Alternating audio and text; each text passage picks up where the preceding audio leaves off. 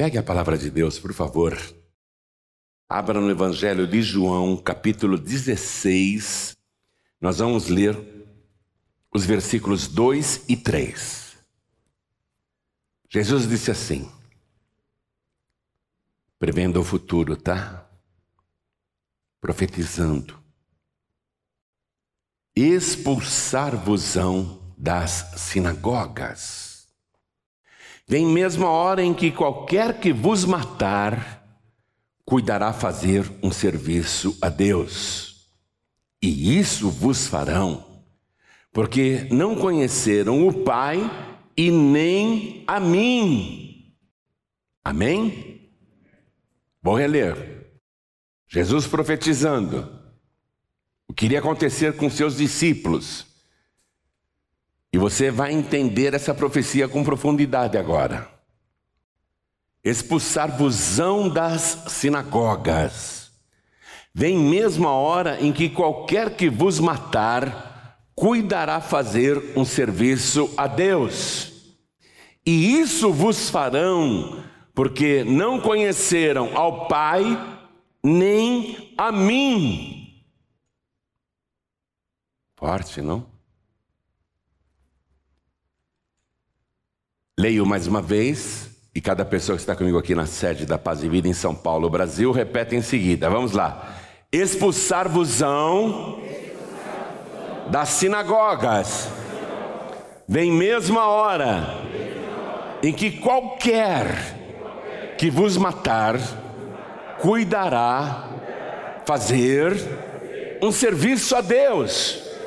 E isso vos farão, porque não conheceram ao Pai, nem a mim. Você acredita que Jesus fez essa profecia? Quem crê? Então vamos desocupar as mãos e dar para esta palavra a melhor salva de palmas que você já deu em toda a sua vida. E enquanto você aplaude, olha para o céu e diga: Glória ao teu nome, Senhor. Bendito seja o teu nome, Senhor. Diga, obrigado por me avisar desta coisa que vai acontecer. Isso, continua aplaudindo. Pai querido e Deus amado, Deus bendito, Deus todo-poderoso, esta multidão quer ouvir a tua palavra. Quem ligou a TV, o rádio, a internet, quer ouvir o Senhor falar. Então vem com teu espírito, tome a boca do pregador, tome os lábios do mensageiro, retira todo obstáculo, tudo que se opõe à pregação da tua palavra, remova e envia a tua palavra com poder e autoridade, e que a tua palavra vá, percorra toda a terra e prospere naquilo para o qual está sendo enviada. Em nome do Senhor Jesus, diga amém, Jesus. Poder se assentar, por favor. Jesus falando com os discípulos naquela ocasião, e o que ele profetizou para aquela geração começou a acontecer. Mas esta palavra não era só para aquela época. Essa é uma palavra para todos os discípulos de Jesus expulsar-vos-ão das sinagogas. Sinagoga, na época de Jesus e ainda hoje, é a igreja onde os judeus se reúnem. São congregações. Aliás, a planta das sinagogas serviram como base para as plantas internas das igrejas cristãs. Jesus disse: a salvação vem dos judeus. Então, nós copiamos o que está lá e acreditamos em Jesus, que era judeu. E Jesus está falando não de uma sinagoga judaica, ele está falando de um sistema religioso. Preste atenção. Essa profecia envolve um sistema religioso. Porque o que era a sinagoga e o que é a sinagoga? Especialmente na época de Jesus, a sinagoga resolvia a vida de todos os membros da comunidade. Era numa sinagoga, por exemplo, que as questões jurídicas ou as discussões civis e penais eram tratadas. Eles tinham o poder de dar uma sentença contra ou a favor. Então, quando havia briga entre vizinhos ou qualquer demanda, acidente, a sinagoga local funcionava como uma vara civil e criminal. Decisões, sentenças eram tomadas ali pelos líderes da sinagoga. As pessoas se casavam na sinagoga, famílias eram formadas na sinagoga, crianças eram apresentadas nas sinagogas, recebiam a circuncisão, o sinal, lá na sinagoga. Quando tinha qualquer acontecimento ali na região, a sinagoga local é que decidia a vida de todo mundo. Fazer parte de uma sinagoga era uma garantia de que a pessoa tinha aceitação da sociedade. A situação mais grave que podia acontecer com uma pessoa era ser expulsa da sinagoga. Até quem não era religioso, até quem não frequentava a sinagoga, tinha muito medo de ser excluído, ser expulso da sinagoga, porque aquilo equivalia a uma excomunhão e a pessoa era declarada maldita. Se a sinagoga excluísse qualquer pessoa, expulsasse qualquer pessoa, além dela não poder frequentar mais a sinagoga, Todos os membros daquela comunidade, sabendo que a pessoa tinha sido expulsa, eram proibidos até de falarem com a pessoa que foi expulsa da sinagoga. Mesmo os familiares. Pai, mãe, marido, esposa, irmãos, familiares em geral, também eram proibidos de falar com a pessoa que era expulsa da sinagoga, porque ela era declarada maldita.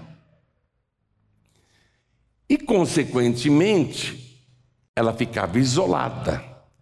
Uma pessoa expulsa da sinagoga não conseguia arrumar trabalho. Ela teria que se virar do jeito dela, porque ninguém a empregaria.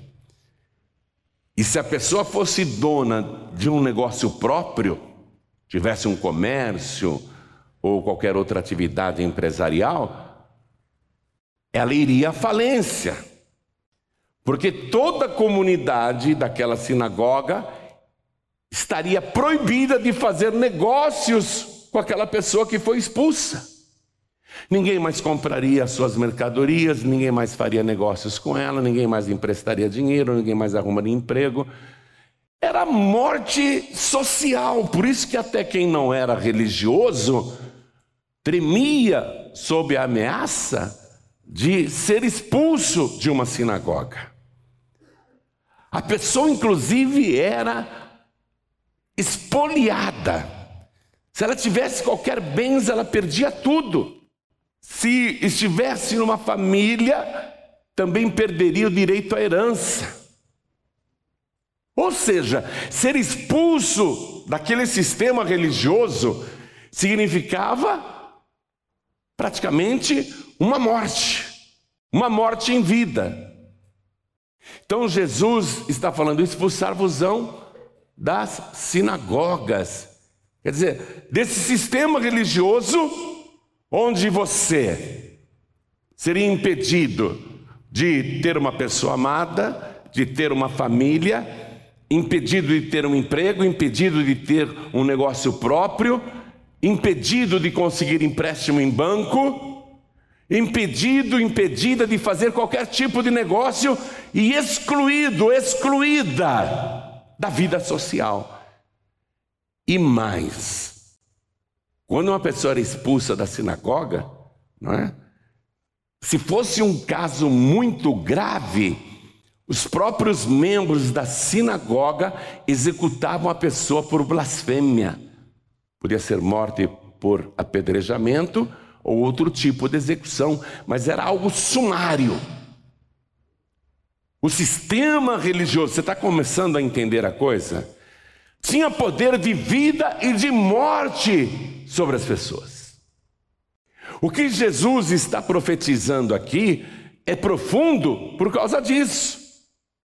Porque o sistema religioso do anticristo, o sistema religioso dos últimos dias, já vai impedir que as pessoas comprem ou vendam, sejam atendidas em supermercados, em lojas, em vendas, serão impedidas de conseguir emprego, de abrir negócio, irão à falência, perderão tudo e até a vida porque a besta deverá ser adorada, e quem não entrar naquele sistema religioso que conhece a palavra de Deus será morto. Ser expulso da sinagoga, aqui nesta profecia que nós estamos nos aprofundando, é ser expulso de um sistema religioso. E esse sistema está prontinho na nossa época. Você não usa mais dinheiro em papel. Moedas a gente nem vê mais. Todas as transações são virtuais.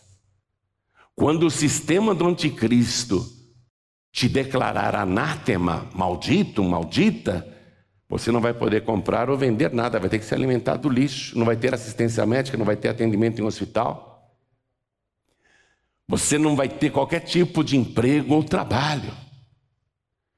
Então, Jesus está falando de algo que já começou a acontecer naquela época e que vai acontecer muito mais ainda.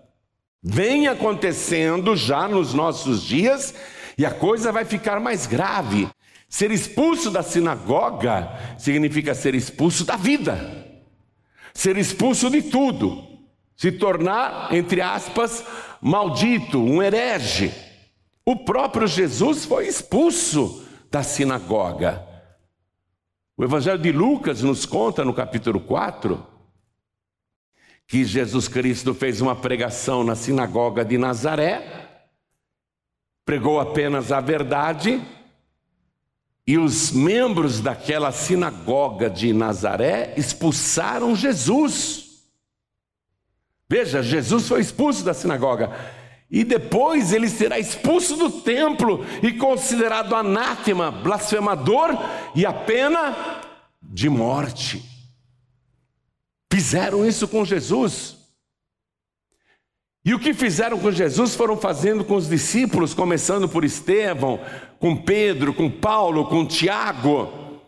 E no decorrer da história isso vem acontecendo, mas agora o perigo não é mais uma possibilidade, é um perigo real e vem acontecendo. Eu quero pedir para o meu ajudante Rondinelli colocar aqui no telão um vídeo para você assistir, é curtinho. Começa, Rondinelli, colocando o primeiro vídeo aí do Talibã. Vamos assistir. Líderes de igrejas locais denunciam perseguição do Talibã contra cristãos. Segundo veículos de imprensa dos Estados Unidos, o grupo terrorista revista celulares em busca de aplicativos da Bíblia. Se o livro for encontrado, a pessoa é executada.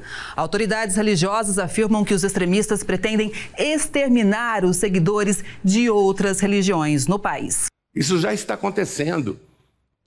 O Afeganistão é um quartel-general para disseminação desse sistema religioso. Você viu ali o êxodo que teve, milhares e milhares de pessoas saindo do Afeganistão, pegando avião e sendo distribuídos para países do continente europeu e da América do Norte? Eles podem ir como refugiados, mas na verdade estão exportando esse sistema religioso. Cálculos da ONU já afirmam que em poucos anos a França será muçulmana, a Inglaterra será muçulmana, a Alemanha será muçulmana, a Itália será muçulmana. Eu tenho parentes que moram na Itália, eu estive lá recentemente, até fiz o batismo de algumas pessoas, que é difícil realmente se converterem.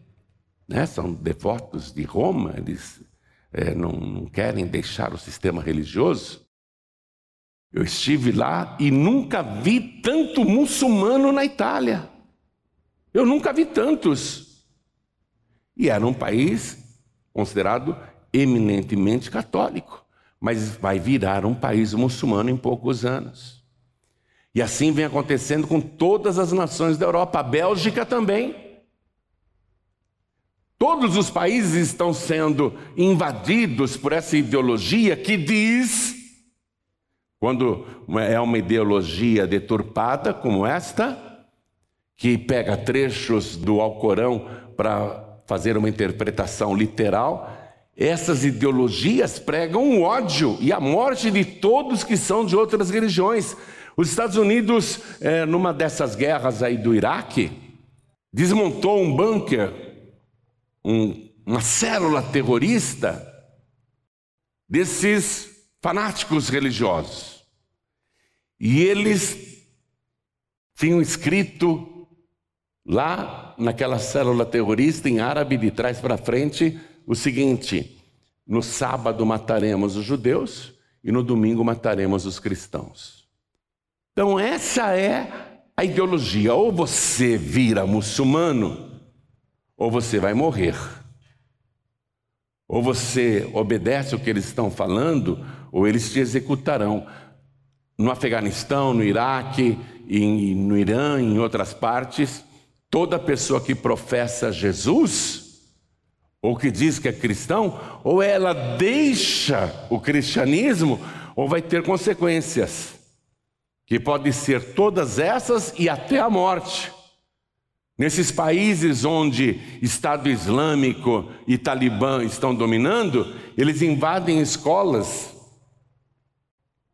escolas cristãs, e começam a perguntar para os alunos: Você é, é cristão ou é muçulmano? Ah, eu sou cristão. Eles executam, eles matam na frente das outras crianças, dentro da sala de aula. As crianças que ficam com medo e não querem morrer, e que são cristãs, eles perguntam: Você é cristão ou é muçulmano? Eu sou muçulmano, eu sou muçulmano. A criança não quer morrer. Então recitam texto do Alcorão. A criança não sabe, eles matam a criança. E você pensa que eles têm algum peso na consciência? Porque na interpretação distorcida deles, eles estão fazendo um favor para a vítima. Estão mandando aquela vítima para o paraíso porque se tornou um mártir. Eles acreditam que matando os cristãos que não querem se converter, estão mandando para o paraíso muçulmano. Estão fazendo um favor. Por isso que eles não têm nenhum tipo de remorso em matar pessoas de outras religiões. Como que o mundo cristão vai lidar com isso? Jesus disse: E isso vos farão, porque não conheceram ao Pai nem a mim. Eles acreditam que matar cristãos é fazer um serviço para lá. Porque o cristão anuncia Jesus como único Salvador e o Alcorão prega que Maomé é o profeta de Alá. Eles acreditam em Jesus como um dos profetas, mas Maomé é maior do que Jesus. Então eles não aceitam que alguém pregue que Jesus é o Senhor. Ou se converte e recebe Maomé e Alá, ou morre. É esse o sistema que hoje o mundo está vivendo. Na África já está acontecendo isso. Eles estão tomando conta de tudo. E uma vez eu quis comprar um Alcorão para estudar. Falei, deixa eu entender como que eles pensam. E eu fui em todas as livrarias da cidade de São Paulo e pedi, eu quero comprar um Alcorão. Ah, não tem à venda. Como não? Eu quero comprar um Alcorão. Não, não tem. E em outra livraria, eu quero comprar um Alcorão. Não, não tem. Como não tem? Onde será que eu acho? Até que um livreiro me disse: você vai encontrar, talvez, num sebo, entre os livros usados. Eu falei, ah, é? Aí eu comecei a ir nos sebos e finalmente achei um Alcorão e eu perguntei por que, que não se vende o Alcorão em nenhum tipo de livraria, por que, que não se vende? E eu recebi a informação que todo árabe muçulmano, ou que não seja árabe, mas africano muçulmano, europeu muçulmano, norte-americano muçulmano, eles têm a obrigação de dar o Alcorão de presente para as pessoas. O Alcorão não é vendido, ele é dado de presente para todo mundo.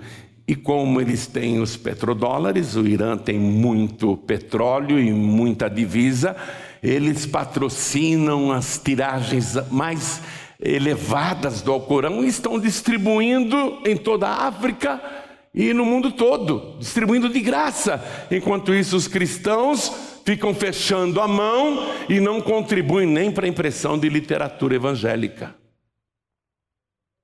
E os muçulmanos estão é, inundando o mundo de livros de Maomé. Então, o sistema é esse. Eles estão matando cristãos, especialmente cristãos, e pensam que estão fazendo um serviço para Deus. Assim como Jesus foi assassinado pelos sacerdotes do Sinédrio, foi entregue à morte, e eles acreditavam que estavam fazendo um serviço para Deus. Porque Jesus se declarou igual ao Pai e Jesus disse que ia voltar com seus santos anjos. Blasfemou! Então eles mataram Jesus sem peso nenhum na consciência.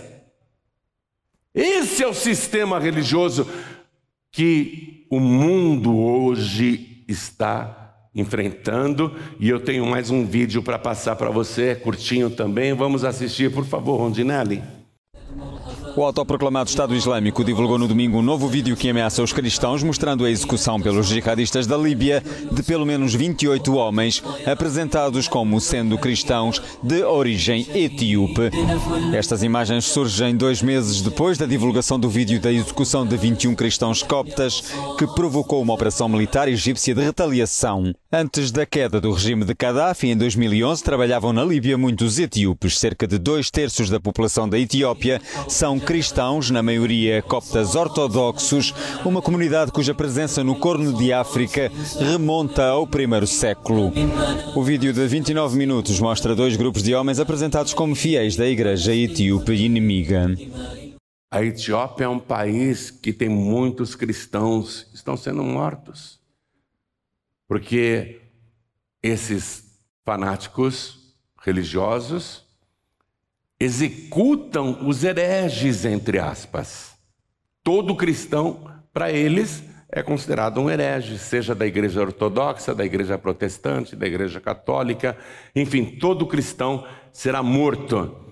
Jesus, então, previu aqui nessa profecia não apenas o que foi acontecendo com ele mesmo e com os discípulos naquela época, mas está profetizando de um sistema religioso que hoje o mundo está vivendo.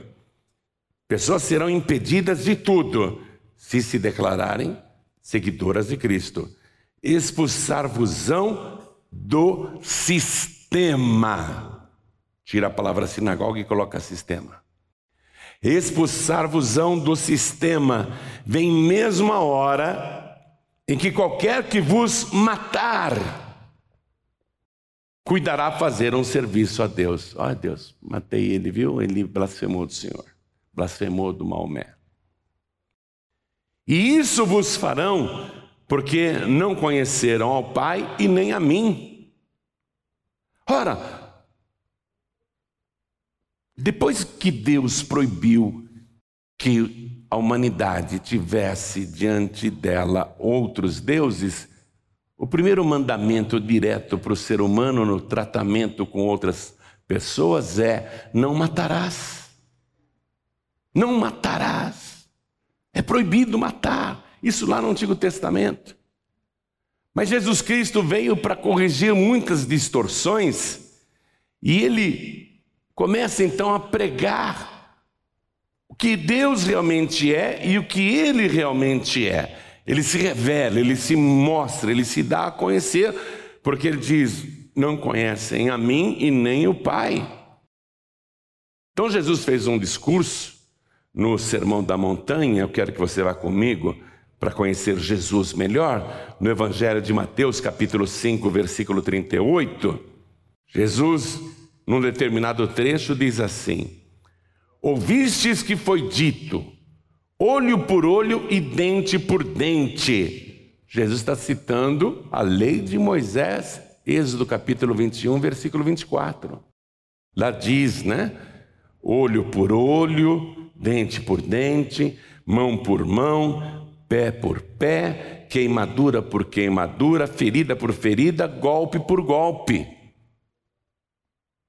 Jesus disse: Não é assim não.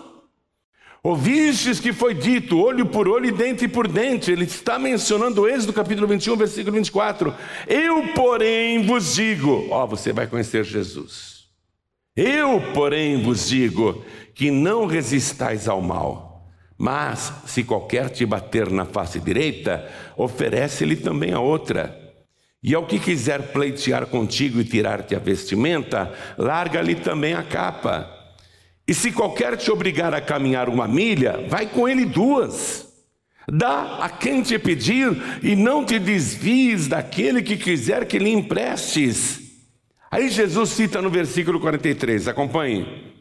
Ouvistes que foi dito: amarás o teu próximo e aborrecerás o teu inimigo. Eu, porém, vos digo: quer conhecer Jesus? Eu, porém, vos digo: amai a vossos inimigos, bendizei os que vos maldizem, fazei bem aos que vos odeiam e orai pelos que vos maltratam e vos perseguem, para que sejais filhos do Pai que está nos céus porque faz que o seu sol se levante sobre maus e bons, e a chuva desça sobre justos e injustos. Esse é o nosso Senhor. Os que estão matando em nome de Deus não conhecem a mim e nem o Pai, Jesus está dizendo. Tudo o que está acontecendo no mundo hoje Alguém pode dizer, por que, que Deus não acaba com essas pessoas ruins? Porque Deus é amor, Deus não mata ninguém. Um dia os discípulos quiseram praticar isso que o Estado Islâmico pratica. Um dia os discípulos de Jesus quiseram praticar isso que o Talibã pratica. Porque Jesus estava indo para Jerusalém, era a sua última viagem para lá. Ele seria preso, julgado, condenado, torturado, crucificado e morto. Mas Jesus tem que passar por Samaria. Mas os samaritanos não gostavam dos judeus. E Jesus era judeu, e eles veem que Jesus está indo para Jerusalém. E eles não adoram a Deus em Jerusalém, eles adoram a Deus no Monte Gerizim. Ah, vocês estão indo para Jerusalém? Vocês adoram o Deus dos judeus? Então nós não vamos dar nem um copo com água para vocês, não vamos dar hospedagem alguma. Jesus falou: tudo bem, vou continuar minha caminhada, com sede, com fome, cansado, a pé. Vocês não querem me receber? Tudo bem, vou continuar no meu caminho. Os discípulos então disseram para Jesus: Senhor, olha eles agindo como fanáticos religiosos. Olha eles agindo como o Talibã e como o Estado Islâmico. Senhor, não queres que a gente dê ordem agora para descer fogo do céu e consumir esses samaritanos que te negaram pousada, esses samaritanos que não te receberam? A igreja cristã também é dirigida por homens que, quando deixam o fanatismo entrar, são intolerantes são cruéis, são assassinos. Está aí, não é? Na Idade Média, tudo o que aconteceu, a execução dos protestantes, a execução de judeus, por um sistema religioso. Quando os discípulos viram que os samaritanos recusaram pousada para Jesus e para eles, eles quiseram agir como esses terroristas. Ah, é, vamos matá-los, porque eles te rejeitaram, eles não te aceitam. Senhor, queres que a gente mande descer fogo do céu para consumi-los? Jesus os repreendeu na mesma hora. Porque os discípulos não conheciam Jesus e nem o Pai. Quando você fica com ódio religioso, quando você quer obrigar as pessoas a pensarem como você, quando você está disposto, disposta até a punir quem não é da tua fé, você está agindo igual a eles. Porque você não conhece Jesus e nem conhece o Pai. Jesus disse para os discípulos: Vocês não sabem de que espíritos sois. Nós não somos espíritos assassinos, vê se você compreende isso. Nós não somos espíritos vingativos, compreendam isso. Nós somos pessoas que conhecemos Jesus e seremos vítimas? Seremos. Seremos levados como ovelhas ao matadouro e daí fizeram isso com o Cordeiro de Deus que tira o pecado do mundo. Mas Jesus disse: Não tenham medo daqueles que matam o corpo e não podem fazer nada com a vossa alma.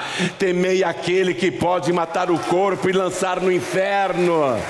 Temer a Deus esses fanáticos religiosos podem matar o nosso corpo, mas não podem fazer nada com a nossa alma. Sabe por quê? Porque nós somos de Jesus Cristo e a nossa alma foi comprada, lavada e remida pelo sangue de Jesus.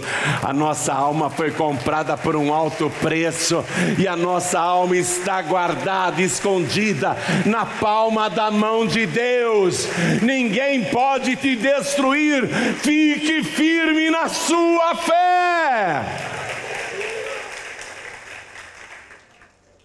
O que nós estamos vendo hoje no mundo é o cumprimento dessa profecia do Senhor Jesus. O sistema está pronto. Eu soube de um caso, e eu já vou terminar a mensagem contando esse caso. Eu soube de um caso, um caso verídico que aconteceu no ano de 1978 na União Soviética quando a União Soviética ainda tinha aquele sistema comunista e ferrenho, aquela cortina de ferro, onde a religião foi banida, onde as igrejas foram fechadas. Isso aconteceu lá. Mesmo com toda a proibição do Estado soviético, pessoas que acreditavam em Jesus se reuniam secretamente em igrejas clandestinas como aconteceu também no início da era cristã, quando os cristãos se reuniam em catacumbas, iam para os cemitérios para poderem fazer suas adorações a Deus, porque em público eles seriam assassinados. Lá na Rússia era assim também. Quem quisesse adorar a Deus e a Jesus não poderia ser publicamente. Então, um grupo de cristãos não era muito pequeno, não, devia ter umas 50 pessoas se reunia secretamente numa igreja clandestina. E esses cristãos ali, com risco de vida, estavam numa noite louvando ao Senhor Jesus, cantando um louvor para Jesus, não muito alto, mas cantando para Jesus. Estavam ali em adoração. De repente, a porta daquela igreja foi arrombada. E soldados soviéticos entraram com suas metralhadoras e foram empurrando as pessoas e foram jogando os bancos de lado, entraram com muita violência, aterrorizando. As pessoas pararam de louvar e ficaram com medo. Como que eles descobriram esse lugar secreto onde a gente se reunia? E o comandante daquela tropa disse: O que vocês estão fazendo aqui? Vocês estão adorando esse Deus invisível? Esse Deus imaginário? Todo mundo ficou calado. É o seguinte: Quem é fiel a esse Deus e acredita nesse Deus fica do lado direito porque será fuzilado. E quem não quer ser fuzilado, renuncia a esse Deus invisível, renuncia a Jesus e vai para o lado esquerdo. As pessoas se olharam, o marido olhou para a esposa, a esposa fez que ia para o lado direito, o marido fez que ia para o lado esquerdo. Ficaram se olhando, mas cada um foi para um lado. O marido não queria ser morto. A esposa foi para o lado direito.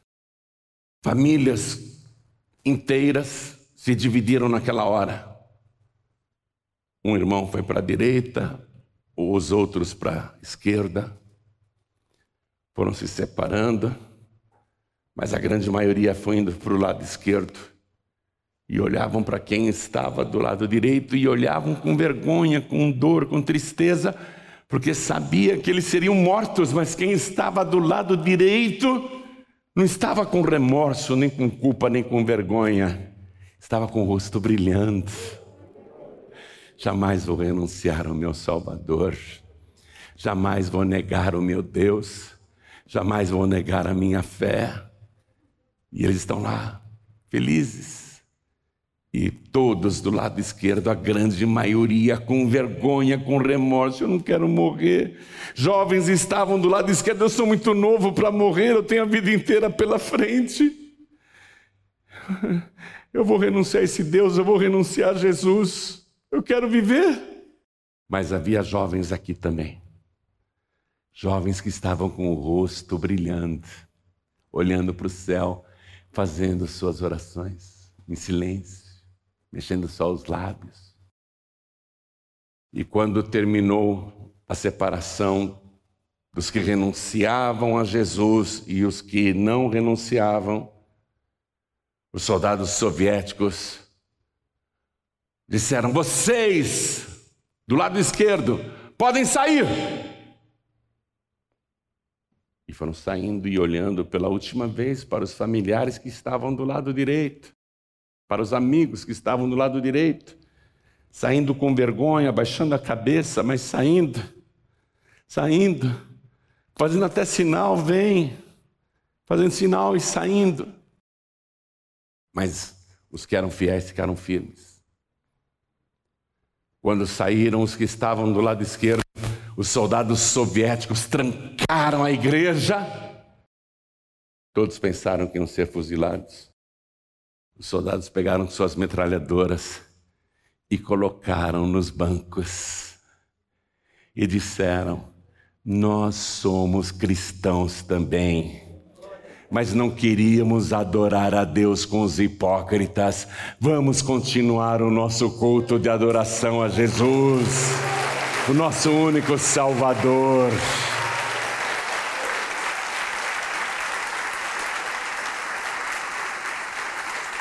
Está chegando a época que você vai ter que decidir: lado direito ou lado esquerdo? Jesus ou a religião? Cristo ou o anticristo?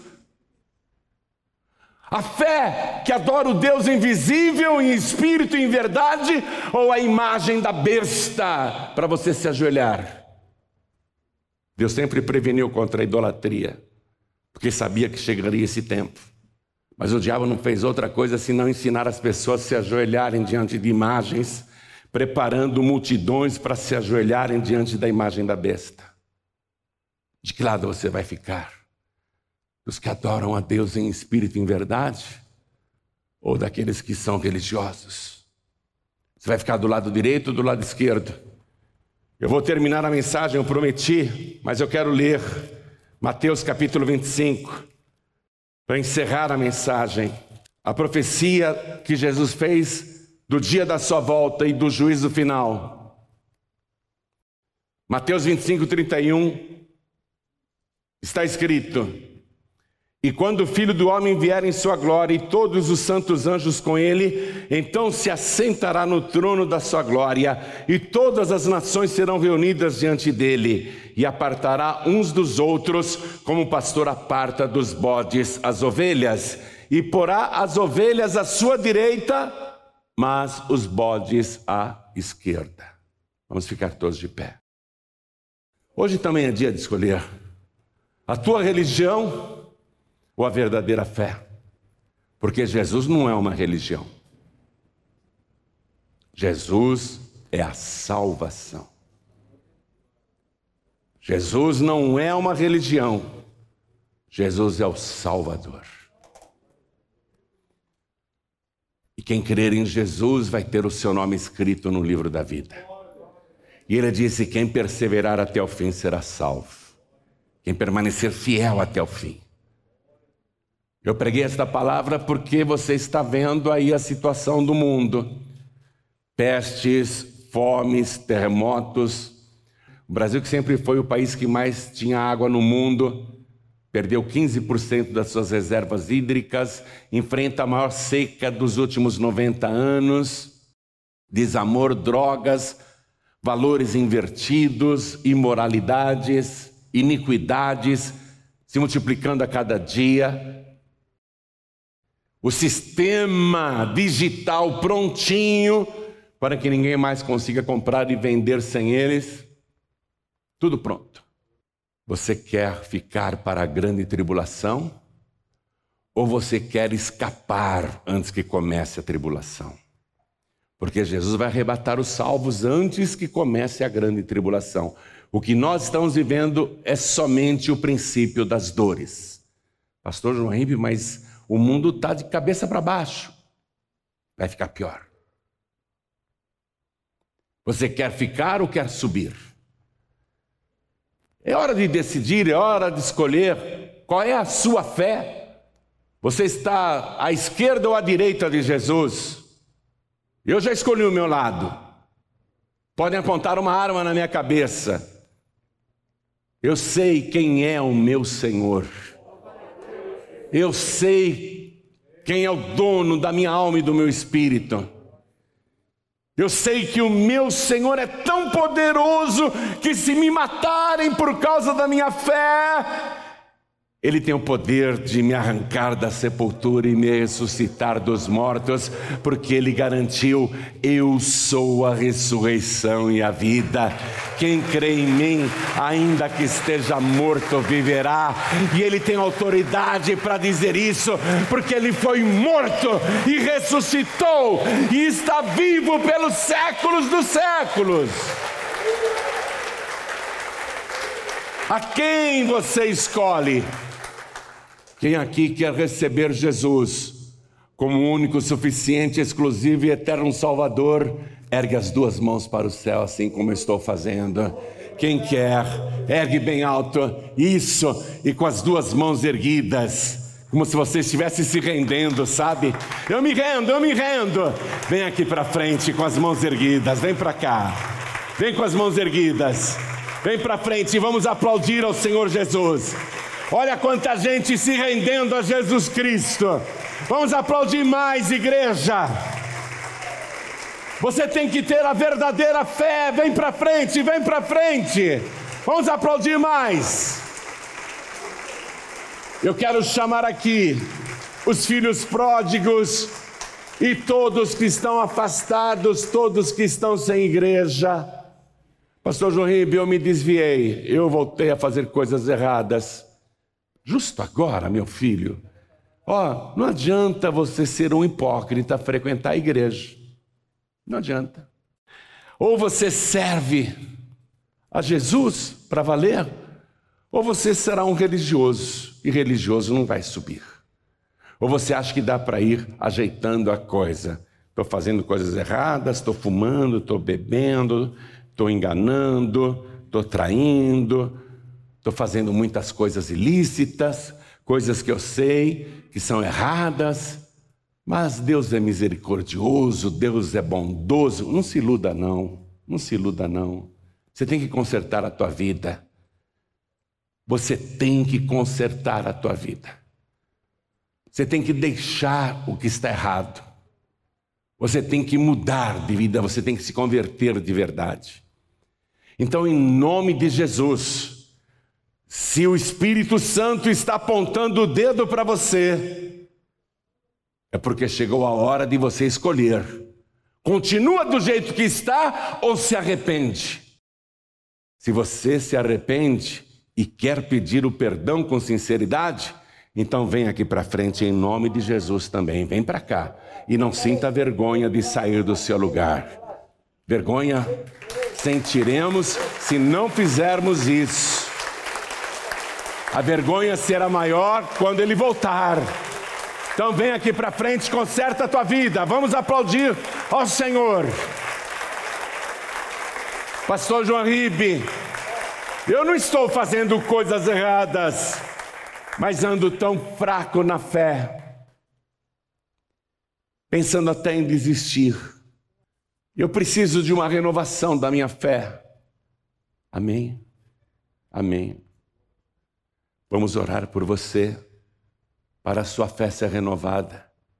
Então, vem aqui para frente em nome de Jesus, venha você que quer renovação da tua fé. Quero falar com você que está assistindo pela TV.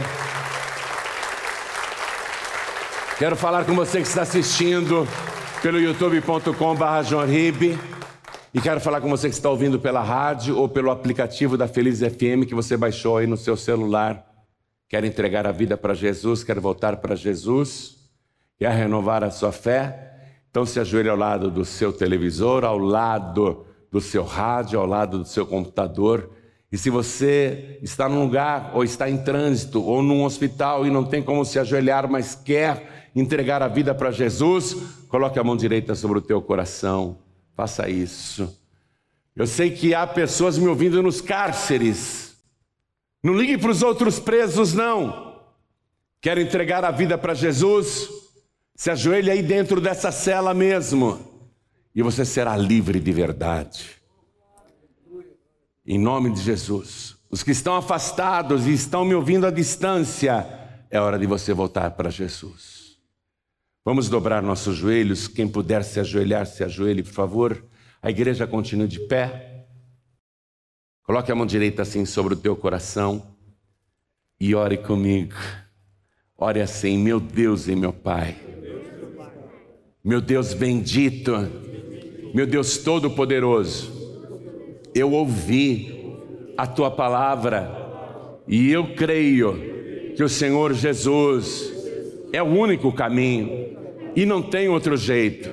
E eu jamais renunciarei ao Senhor, meu Deus e meu Salvador.